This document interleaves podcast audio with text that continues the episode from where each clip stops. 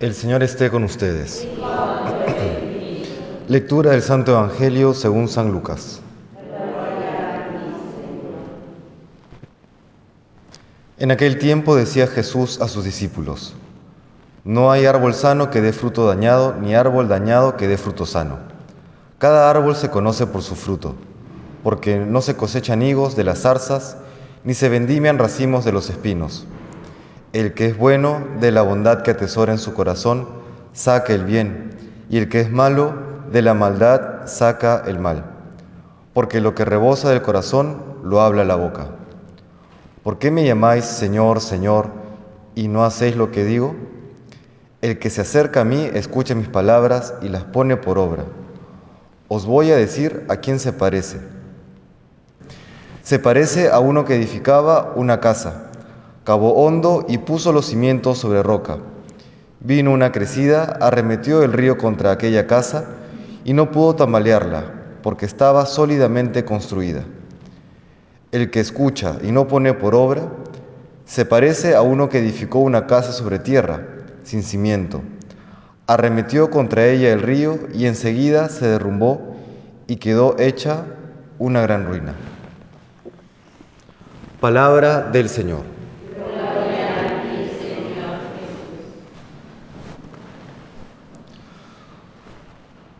Nos habla hoy el Señor de escuchar sus palabras y ponerlas por obra.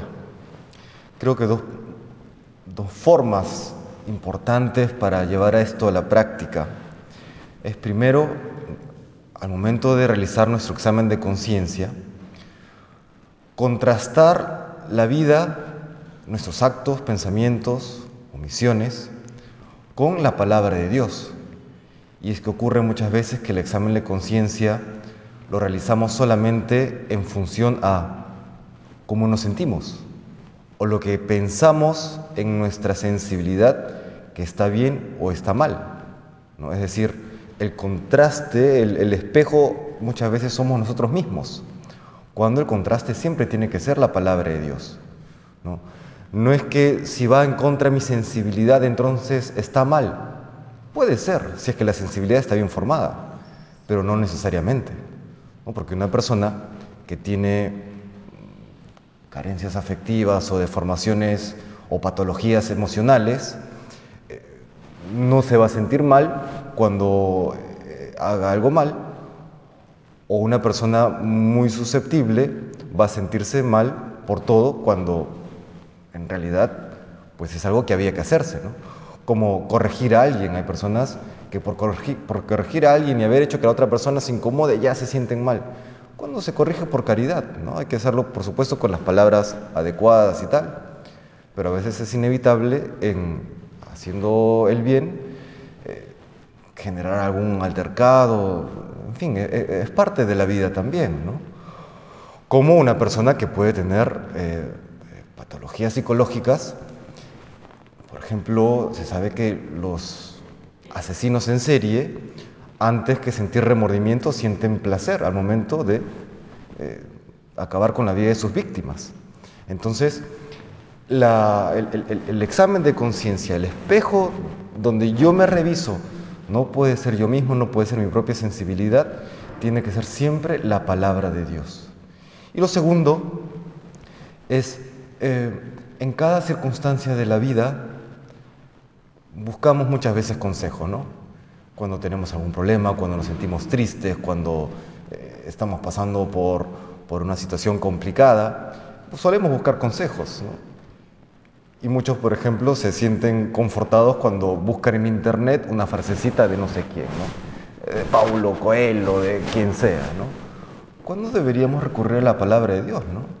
Un ejercicio simpático es para este momento que estoy viviendo, para este problema que estoy teniendo, para esta circunstancia en particular, ¿qué cita bíblica tengo? ¿Qué cita bíblica conozco? ¿En dónde me apoyo? ¿A qué recurro? ¿Qué me dice Dios para este momento? No recordemos que la palabra de Dios, la revelación de Dios, no es porque a Dios le dio un capricho de decirle, bueno, le diré algo pues a la humanidad, ¿no? Le diré algo a, a los seres humanos. No, es un mensaje significativo, se revela por algo y se revela para algo. Y entonces es una respuesta divina para una pregunta humana. Es así. Dios nos da un consejo, Dios nos da su palabra, Dios nos da una respuesta para aquella situación específica que estamos viviendo. Estamos recurriendo a la palabra de Dios, la tenemos presente, contrastamos nuestra vida con la palabra de Dios, pues si la hacemos entonces estamos construyendo, como dice el Señor en, el Evangelio de hoy, estamos construyendo sobre roca, estamos yendo por buen camino, nuestra vida está siendo consolidada por la gracia de Dios. Si no estamos recurriendo a la palabra de Dios, por más buena que parezca la vida que estamos construyendo, estamos construyéndola sobre arena. Y cuando venga la tempestad, pues entonces se terminará cayendo. ¿no?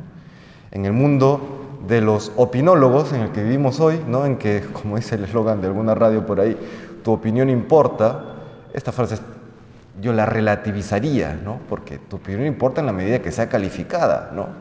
Eh, hoy en, aras de la tolerancia pensamos que eh, tenemos que tomar como verdadero cualquier opinión y no, eso es caer absolutamente en relativismo. ¿no? ¿Qué hay que hacer en este mundo de los opinólogos? Saber a quién recurrir, saber dónde está la verdad. Y eso es la palabra de Dios. Así construimos sobre piedra, así construimos sobre roca. Pues le pedimos hoy al Señor que nos permita pues tenerle siempre presente en su palabra, en cada instante de nuestra vida, en cada circunstancia. Y así pues podremos caminar con paso firme hacia el reino de los cielos. Que el Señor nos bendiga.